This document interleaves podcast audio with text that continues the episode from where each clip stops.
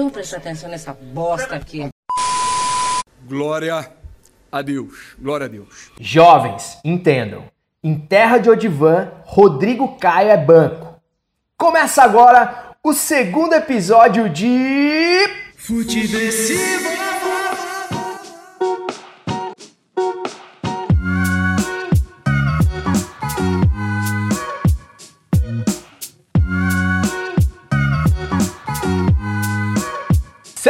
Bem-vinda, seja muito bem-vindo. Eu sou o César Cartoon e esse é o Futeversivo, o podcast que sobreviveu à tensão da estreia e chega ao seu segundo episódio com muita alegria e sagacidade, misturando futebol, política e sociedade para desespero de Thiago Leifert, que aliás, se fosse um objeto, seria um sapatênis. Lembrando que você pode interagir com esse programa através do futeversivo.gmail.com para mensagens mais longas e dilemas existenciais mais complexos, ou também deixar o seu salve lá no arroba César Cartoon no Instagram, Cartoon com U e M de Maria no final, o 1 escrito por extenso, abrasileirado, e deixar lá o seu recado. Aliás, cara, no primeiro episódio eu disse eu dizia que esse projeto não tinha as melhores condições, os melhores equipamentos e nem mesmo um público formado. Mas hoje eu já posso atualizar essa informação porque sim, o Futeversivo dispõe de um público, uma massa fina de seguidores. Bom, sou obrigado a abrir um parênteses aí para agradecer as mensagens que chegaram logo após aí a publicação do primeiro episódio, do episódio piloto do Futeversivo e as mensagens que eu já tô acostumado, da galera que já me conhece, dos amigos, dos incentivadores mais próximos, da família, da minha mulher, da minha sogra, enfim, a galera que tá sempre ali comprando as coisas que eu produzo, que eu faço. Isso me deixa muito feliz, mas claro, quando chega é, elogio ou chega mesmo um feedback de alguém que você não conhece, alguém de outro estado, alguém que chegou no seu conteúdo aí pelos meandros misteriosos da internet, isso me deixa feliz demais e certo de que o Futiversivo tá no caminho certo, no caminho da vitória aí, dentro desse mar de conteúdo que é a internet, que é o streaming, que são as plataformas aí de streaming. Beleza? Então vou mandar um salve aqui ó pro Léo Sui, Léo Sui lá de São Paulo, é um dos criadores do F4L, canal de futebol do YouTube aí super conhecido, canal do qual inclusive saiu o fenômeno Fred Bruno Carneiro. O Léo é um produtor de conteúdo com muita bagagem, o cara edita, o cara produz podcast também, produz o Cachorro de Feira, inclusive que tá entrando na segunda temporada. Se eu fosse você, eu já seguiria aí, porque o, o conteúdo dos caras é muito legal, o podcast do Cachorro de Feira. É, o arroba DVDFute, lá do Rio de Janeiro, meu brother também, produtor de conteúdo, tem um canal irado lá no Rio de Janeiro de futebol, tá na batalha aí também. Valeu pelo feedback aí, pelos elogios, DVD. E o arroba Pablo Feijó, cara, o cara lá de Bagé, divisa o Uruguai, mandou um salve também. Esse é o tipo de pessoa que eu não conhecia ali, que talvez já seguia o perfil no Instagram, mas que chegou por acaso ali no Futiversivo. Também ouviu inteiro o episódio e mandou aquele salve.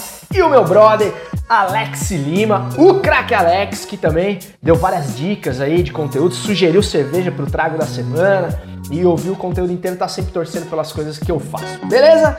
Feito essa ressalva aí, mandando esse salve pra galera, vamos começar aí o programa sem mais delongas, mas não sem antes dar aquela molhada no bico, até porque já é sexta-feira e o Brasil é um país que me obriga a beber.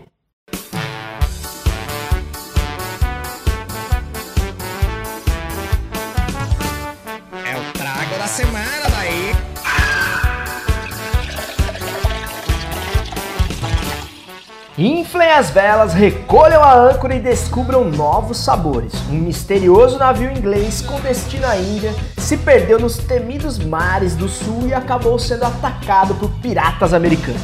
Os piratas nem imaginavam, mas nesse navio haviam saborosas cervejas do estilo Pale Ale. Fascinados por essa novidade, incorporaram extrema carga de lúpulo na sua American Pale Ale, uma cerveja que era mais leve, fazendo dela agora o seu tesouro. As cervejas ganharam um duplo dry hopping ousado como todo pirata, proporcionando aquele tiro de aroma ao abrir a garrafa. Bom, com esse migué poético, eu anuncio aqui o trago dessa semana, que é a roleta russa APA, cerveja de Campo Bom, Rio Grande do Sul, cerveja gaúcha, responsável por hidratar a garganta e mente deste podcaster que vos fala. A cerveja roleta russa APA é uma cerveja de coloração amarelo dourado, um amarelo coisa mais linda do mundo, turvo, sensacional. Ela tem o IBU, que é a escala de amargor, como já aprendemos, de 36. Eu acho que até um pouquinho mais, ela é bem amarguinha, mas é um amargo agradável, assim, para quem gosta de cerveja amarga como eu. É uma cerveja muito saborosa e tem a graduação alcoólica, que é o que interessa, né? Mesmo de 5%. Ou seja, é uma cerveja de médio porte. É fortinha, mas dá para levar numa boa, dá para tomar umas duas. O valor dessa cerveja, uma garrafa de 500ml, tá em R$ 27,90, um pouquinho mais puxado aí o valor. Mas cara, vou te falar, é, como designer, eu, eu sou obrigado a reconhecer que essa cerveja ela vale um pouco mais, cara, porque ela tem uma preocupação estética com o rótulo, rótulo lindo, maravilhoso, uma ilustração irada. Tem um sistema de fechamento todo diferente, no estilo aquela garrafa de vinho com aquelas alças laterais em alumínio, que faz com que você possa travar a cerveja, vedar, bem vedada para guardar se você não tomar tudo de uma vez só. É, a tampa dela remete à marca roleta russa, então ela ela tem ali um formato de roleta de revólver, isso eu acho até de gosto um pouco duvidoso, mas enfim, você enxerga a preocupação em todos os detalhes. E se uma, se uma empresa tem essa preocupação no rótulo final, com certeza ela também tem essa preocupação com o seu produto. Então isso é algo que eu levo em consideração nas coisas que eu vou comprar. A harmonização aqui, segundo o fabricante, também ela combina aí com comidas mais condimentadas, com uma comida mexicana, uma comida indiana, uma comida apimentada. Ela, ela é uma cerveja robusta que aceita a picância desses pratos. E o copo ideal para você saborear a sua roleta russa APA é o pint de 500, o pint de 500 ml. Inclusive é o pint que está me acompanhando aqui nessa jornada, então fiz o dever de casa aí com louvor e siga em frente depois de saborear essa maravilhosa cerveja. Parabéns aí a galera de Campo Bom lá da roleta russa. E cara, tem um outro texto aqui antes de terminar que eu que eu vou ler que consta no rótulo também que eu acho muito legal. Se liga. Independência está no DNA da roleta russa. Expressamos personalidade a cada rótulo e proporcionamos, a, proporcionamos aromas e sabores únicos. Somos livres para eleger o lúpulo como elemento predominante. Libertos, olha que massa.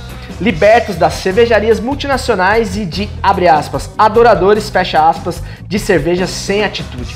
Refrescante e com amargor moderado, já vou discordar, possui sabor frutado proveniente proveniente dos lúpulos que remetem a frutas cítricas e tropicais. Eu não achei ela tão cítrica, não. Ela tem um frutado aqui, mas ela não é aquela cerveja que tem aquele, aquele azedinho né, de fruta. Eu não curto muito essas cervejas, né? Que são mais consumidas ali no verão, as cervejas mais ditas mais refrescantes. Mas cara, uma baita cerveja, eu se fosse você daria uma chance e você encontra essa cerveja aí, tem no Pão de Açúcar, enfim, tem nessas redes de supermercados maiores e tem nesses empórios também que ah, as pessoas chamam de bar, mas parece uma loja do Boticário. Feito então mais um trago da semana, esse quadro que eu faço aí num esforço de reportagem Vamos agora aí aos assuntos ligados à maior invenção do homem depois da cerveja.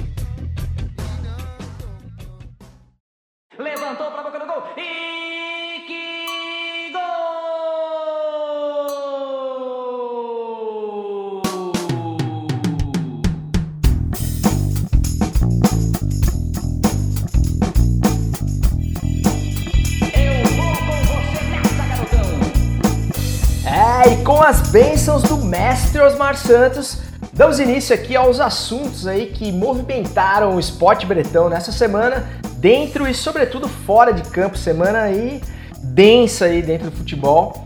Vamos, eu vou me dar o direito aqui de não falar de amistoso da seleção brasileira em Singapura. Não me resta aqui mais estrutura emocional para falar seleção brasileira, mais um amistoso, eu vou falar rapidinho, vai. Um amistoso modorrento na belíssima Singapura, dessa vez aí contra a portentosa seleção da Nigéria. 1 a 1 novamente, gol do Casimiro. Olha o naipe, hein? Pra ter gol do Casimiro, você imagina a sofrência. Saiu perdendo ainda, hein? conseguiu empatar o jogo na tanga. E o Neymar, né? Vale destacar aí que só conseguiu carregar a seleção nas costas por honrosos 9 minutos depois que ele, depois ele sentiu a coxa e saiu, né? A gente não sabe dizer exatamente aí o, o nível de migué dessa contusão, mas para um cara que diz que carrega a seleção brasileira nas costas, né? Acaba sendo muito pouco, né? O peso deve estar tá muito grande, então a musculatura do, do filho de Neymar pai não resistiu a tanta pressão e, e deixou o gramado aí desse amistoso lamentável da seleção brasileira, mais um entre tantos, lá em Singapura. Aliás, se for para falar de pelada, eu prefiro falar da minha pelada semanal no Rebelados Futebol Clube, lá no Esporte Clube Paula Ramos, a grama sintética mais sagrada da cidade de Florianópolis. Aliás, essa semana tá duro de fechar a escalação porque como já é um grupo de idade avançada, né, as contusões são constantes. E agora que está se aproximando o verão, está esquentando um pouquinho o tempo, fica complicado, os atletas aí realmente sofrem com, com o aumento das temperaturas e tá faltando gente lá. Então se você quiser até me mandar um direct aí no César Cartoon, quem sabe tem uma vaga para você na pelada desse sábado às 10h30 da manhã. Eu sou dúvida porque estou com a enésima lesão de panturrilha, lesão muscular, então eu vou, vou até ser solidário com o Neymar, porque já me machuquei muitas vezes com 5, 10 minutos de jogo, mas eu não carrego a seleção brasileira nas costas, né? Então eu tenho esse direito, até porque eu pago para jogar. Bom, feito aí muita contragosto, esse parênteses aí para falar da seleção da CBF, vamos a um assunto de fato relevante nessa semana, que foi a entrevista maravilhosa do Roger Machado depois de Bahia e Fluminense pelo Brasileirão. É, para quem não viu, cara, muita gente já viu, já muita gente já comentou, mas eu gostaria muito de falar sobre esse assunto porque, cara, dá gosto de ver um cara que se expressa bem, assim, como o Roger Machado. Aliás, Confesso a você que eu fiquei surpreso, cara, com essa declaração do Roger Machado, porque quando é para falar de futebol, o Roger ele vem da mesma linhagem do Tite, né? Ou seja, é o vocabulário titês. Ele adora ali um último terço, a concentrabilidade, a jogabilidade, enfim. Ele, ele gosta de, de complicar o futebol para falar, mas quando ele foi questionado sobre a questão do racismo no futebol, cara, ele deu uma aula de sociologia, ele foi assim irretocável o que ele disse. Eu gostaria até de reproduzir aqui a entrevista dele, mas ela é um pouco longa porque a repórter fez a pergunta talvez até um pouco despretensiosamente, porque na verdade, para quem não viu, ele e o técnico do Flu, o Marcão, que por acaso são os dois únicos técnicos negros na Série A do futebol brasileiro, isso já te deixa com uma leve pulga atrás da orelha, porque será? Eles estavam participando de uma campanha do Observatório de Discriminação Racial no Futebol. Aliás, conheça o trabalho dos caras lá em Observatório Racial futebol.com.br. É uma organização que se dispõe, olha o número de casos, né, para que exista alguém que se organize a ponto de catalogar todos os casos, não são poucos, de manifestações racistas dentro do futebol. Então, para você ver o nível que está esse problema. E eles estavam vestindo é, uma camisa dessa do observatório, né, dessa campanha, e no final do jogo ele foi questionado pela repórter sobre o, a importância da campanha e tal, aquela perguntinha meio, né? E quando ela terminou a pergunta, meu irmão, ele se saiu com uma verdadeira aula. E eu vou, eu vou, eu vou resumir aqui a fala do, do Roger, porque a entrevista realmente é muito longa, mas depois, cara, vá até o YouTube aí para você assistir, porque realmente vale a pena. Abre aspas aí pro professor Roger. Com relação à campanha, não deveria chamar a atenção ter dois treinadores negros na área técnica, depois de serem protagonistas dentro do campo. Essa é a prova que existe preconceito, porque é algo que chama atenção. À medida que a gente tenha mais de 50% da população negra e a proporcionalidade não é igual, a gente tem que refletir e se questionar. Se não é, e se não há preconceito no Brasil, por que, que os negros têm um nível de escolaridade menor que o dos brancos? Porque a população carcerária, 70% dela é negra. Porque quem morre são jovens negros no Brasil, viu, seu Witzel? Por que, que os menores salários entre negros e brancos são para negros? entre as mulheres negras e brancas são para negras. Por que, que entre as mulheres, quem mais morre são as mulheres negras? Há diversos tipos de preconceito. Nas conquistas pelas mulheres, por exemplo, hoje nós vemos mulheres no esporte como você, mas quantas mulheres negras têm comentado esporte? Nós temos que nos perguntar se não há preconceito, qual a resposta? Para mim, nós vivemos um preconceito estrutural, institucionalizado, questionou o treinador. Mano, digno de palmas aí. Eu não vou botar o áudio de palmas aqui, porque quando eu coloco esse áudio de palmas no Futiversivo é, é para ser irônico e tá longe de ser o caso. Então, no momento onde se relativiza nesse país os maiores absurdos, você ter uma entrevista dessa de um cara que é negro, então, ou seja, ninguém mais do que ele tem propriedade para falar.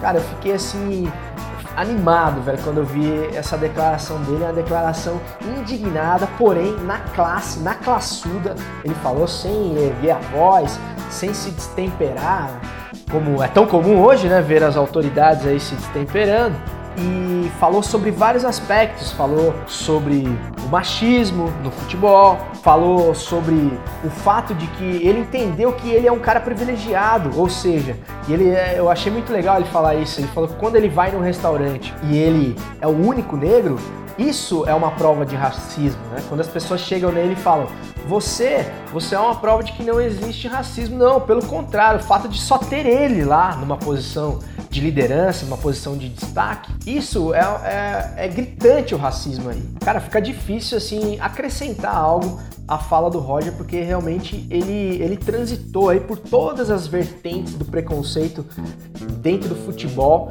Imagina se você tivesse o. Imagina se o Pelé. Aliás, o Pelé não, né? O, o, Pelé, o Pelé não tem defeito. Agora imagina se o Edson tivesse a capacidade né, intelectual e o interesse de dar declarações nesse nível. Eu falo hoje que o Pelé já está um pouco mais, mais velhinho, já, enfim, o Pelé tem que cuidar da saúde dele e ser o símbolo que ele sempre foi para o futebol.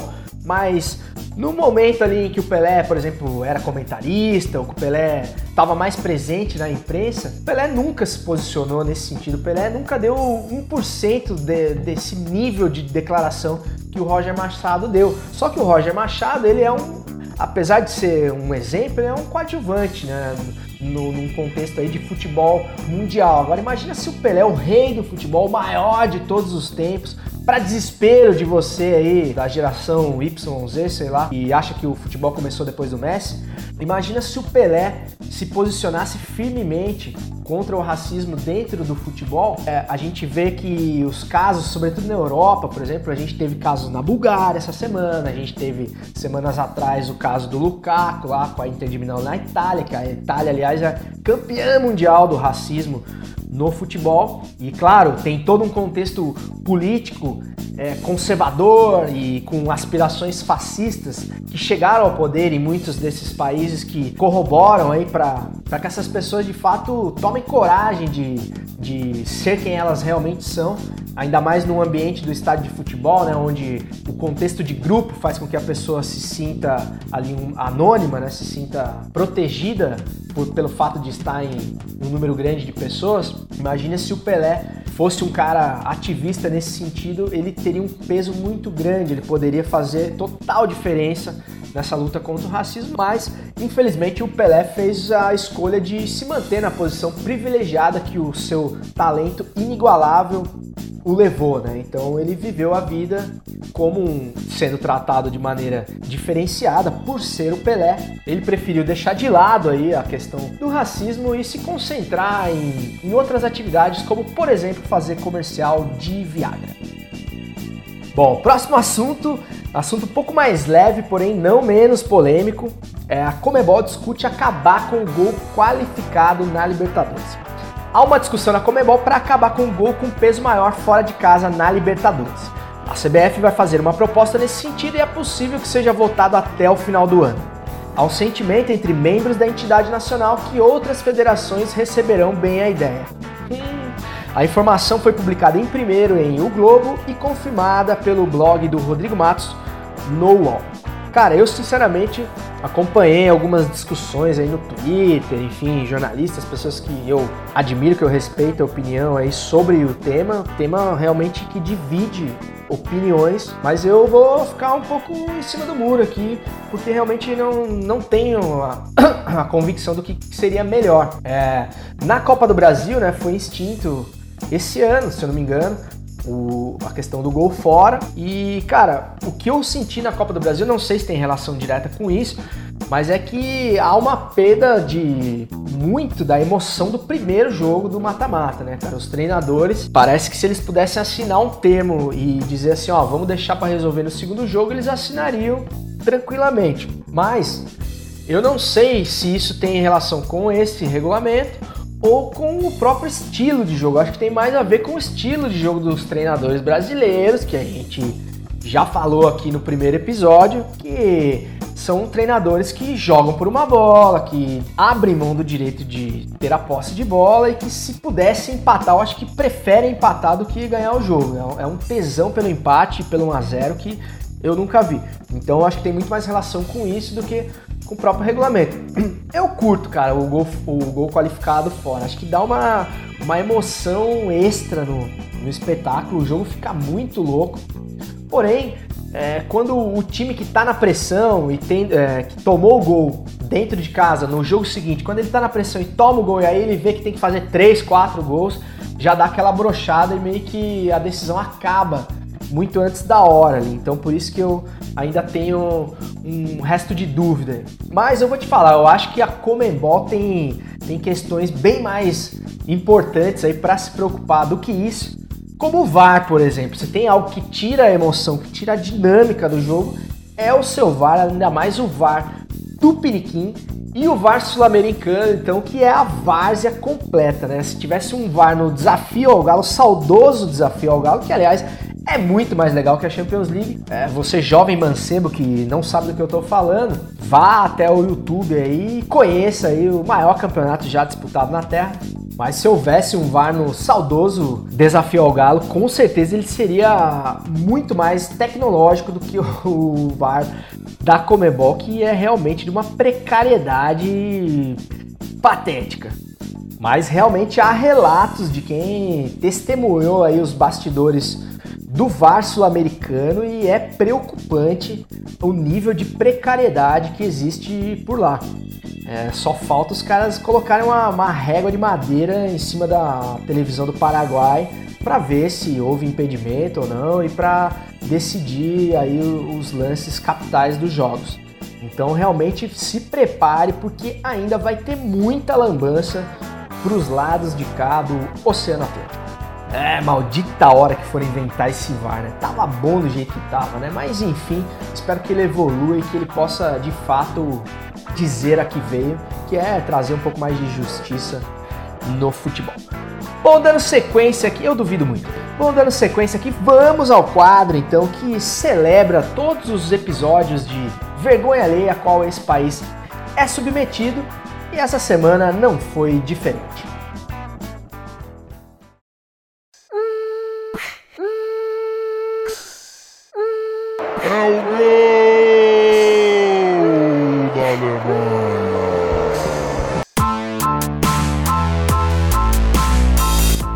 Amigo, todo dia um novo 7 a 1 e hoje não seria diferente.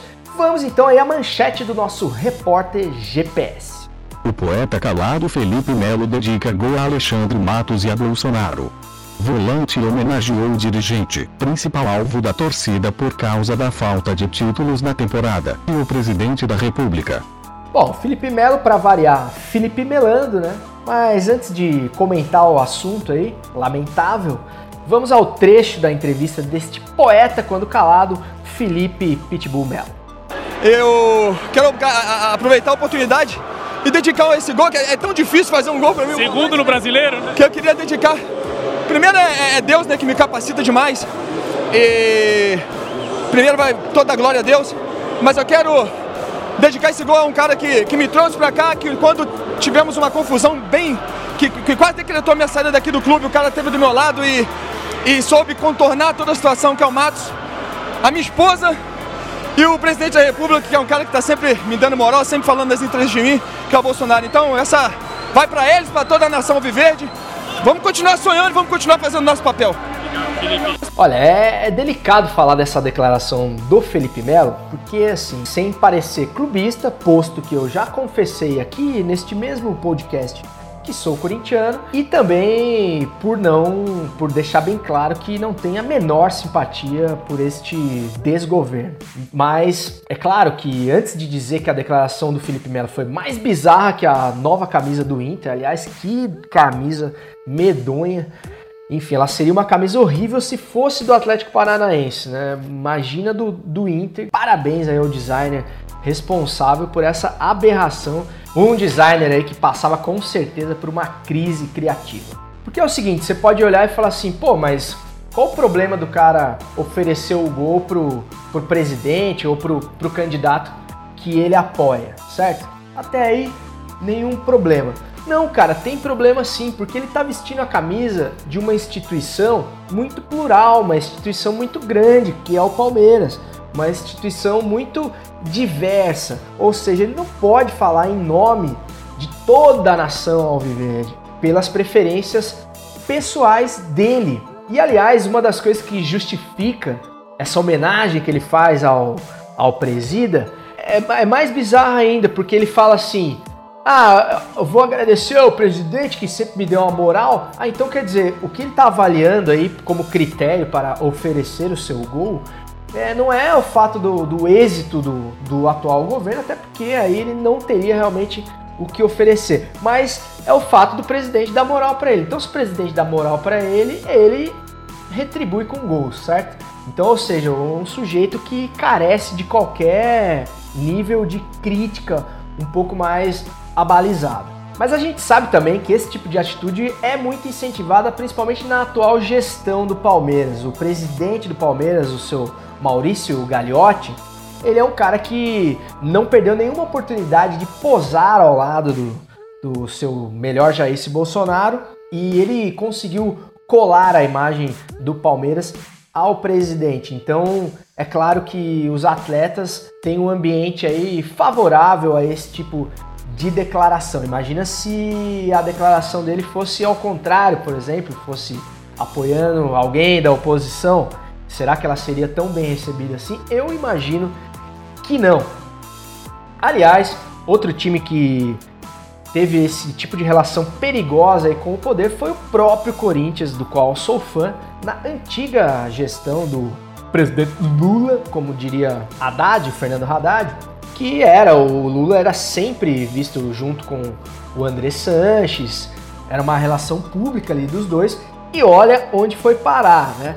A gente, é claro que é, uma, é, um, é um pouco diferente porque o Lula ele tinha realmente, ele tem uma identificação com o Corinthians e ele é torcedor do Corinthians de fato, sempre falou de futebol, sempre falou dos jogos do Corinthians, então era uma coisa que partia até mais dele, mas quando houve essa proximidade aí oficial com o clube, o final de tudo a gente pode ver materializado no Itaquera Stadium, a impressora mais linda do mundo, que é um monumento de mármore às mutretas entre governo e clube de futebol, né? Aliás, se você, assim como eu, não mora em São Paulo, tem uma relação à distância com o seu clube, não sei se você teve a oportunidade de ir até a Arena Corinthians, assim, é, eu, eu tive lá eu não tenho possibilidade de ir, claro, sempre ao estádio, mas quando eu tive lá, me chocou muito a, a, o abismo social, o abismo, a visão que tem daquele estádio suntuoso,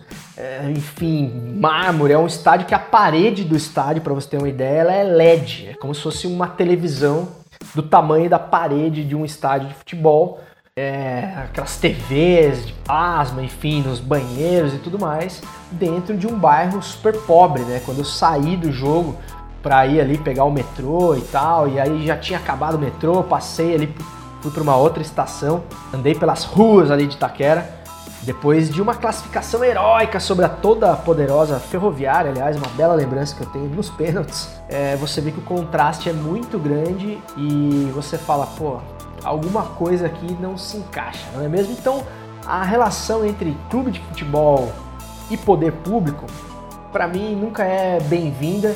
E o seu Felipe Melo, é, que dá tantas contribuições aí intelectuais para o futebol, além de nos dever uma Copa do Mundo, fique bem claro isso, seu Felipe Melo. Ninguém esqueceu de 2010, onde o senhor burramente foi expulso, deixou o time na mão e fudeu com o Brasil frente a toda poderosa Holanda e adora ser vice-campeã mundial. É, mais uma vez não surpreendeu, surpreendeu um total de zero pessoas e falou merda.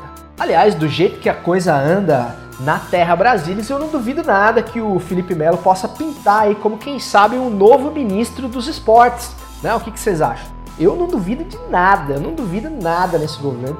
Eu acho que é muito provável, aliás, eu acho que combina perfeitamente com o atual cenário, o Felipe Melo ali à frente dessa pasta já tão judiada nesse país. Vamos aguardar. Saindo agora um pouco do esporte bretão, vamos ao quadro que tem a petulância de te indicar um conteúdo aí, seja de filme, série, para você assistir, para você conhecer, caso você não conheça, ou pra gente comentar junto, caso você já conheça. Quem indica?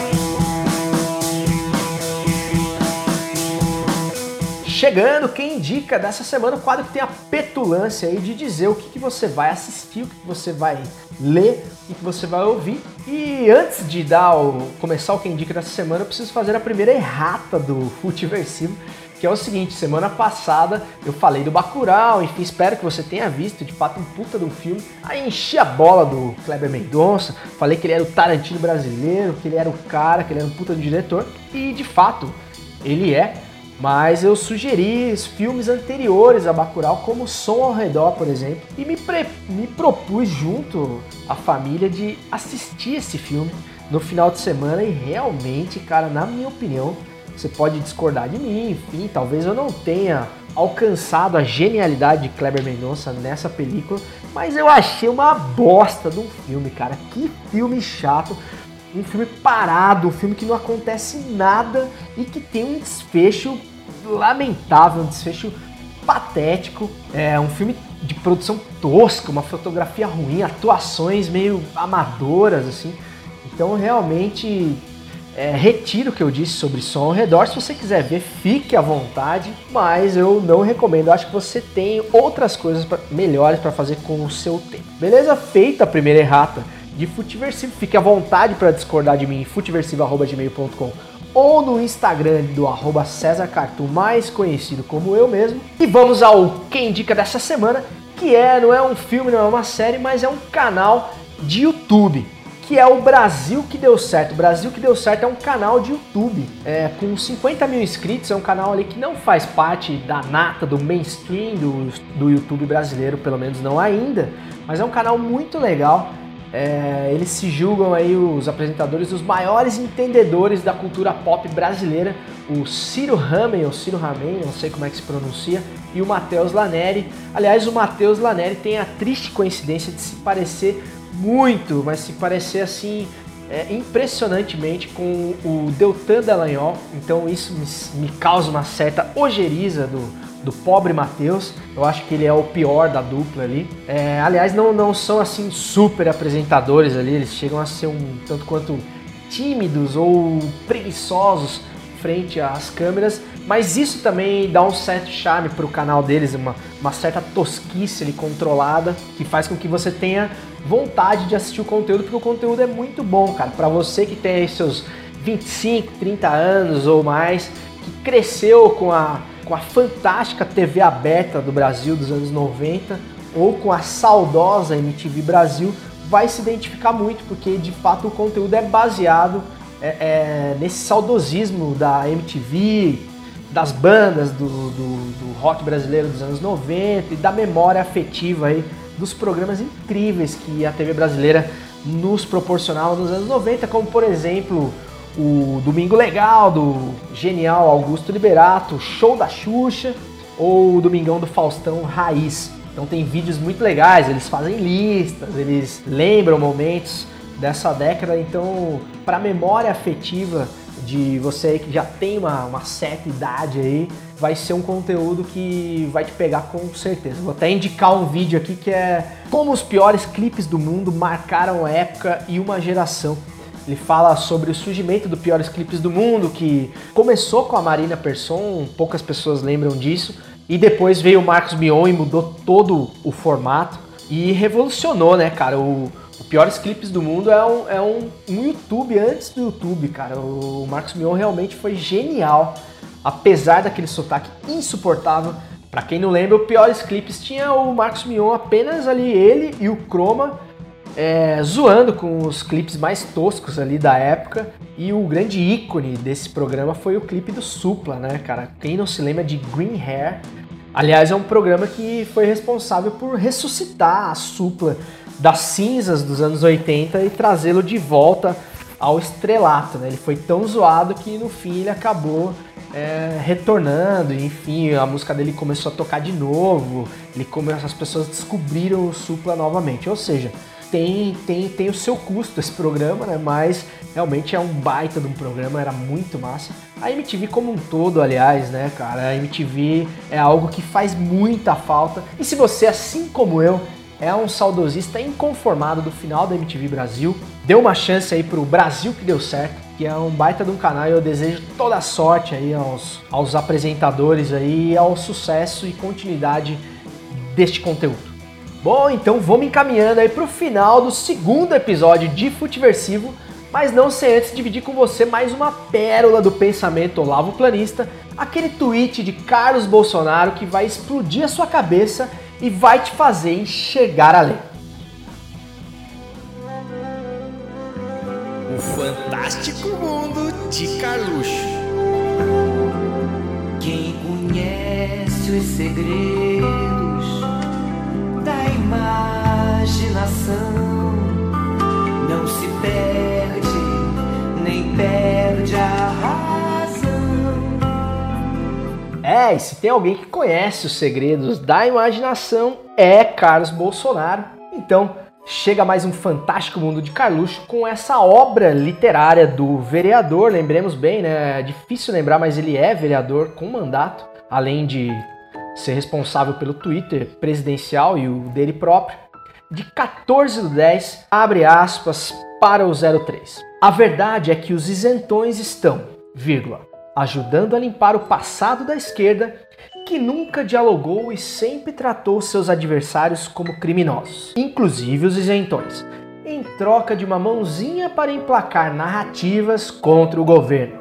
Exclamação. Já dizia Olavo, por trás de todo liberal, reticências e fecha aspas. Então, para você que não compreendeu dizem mais que muitas palavras desse, desse pensador contemporâneo, a frase a que ele se refere, daquele gentil e senil senhor do Olavo de Carvalho, abre aspas porque ela não é assim tão gentil, tá? Então tirem as crianças da sala porque ele diz: Atrás de todo liberal há um cu aberto implorando por uma pica comunista. E fecha aspas, pode trazer as crianças de volta para o convívio desse podcast. Ou seja, pensando aqui que se o bolsonarismo se diz conservador nos costumes, porém liberal na economia, a gente começa a entender, né, de acordo com essa frase do, do guru Olavo de Carvalho, esse certo fetiche esse amor e ódio que os bolsomínios é, têm pelos barbudos de vermelho. Então deixa aí essa reflexão aí para você fazer no seu descanso merecido do final de semana. Então, depois de mais essa pérola do pensamento lavo planista, só me resta declarar inaugurado o final de semana, desejando que você faça algo mais original do que postar uma foto do seu pé na areia com a legenda Vida Dura. Até semana que vem e segue o jogo! Senhores, filha da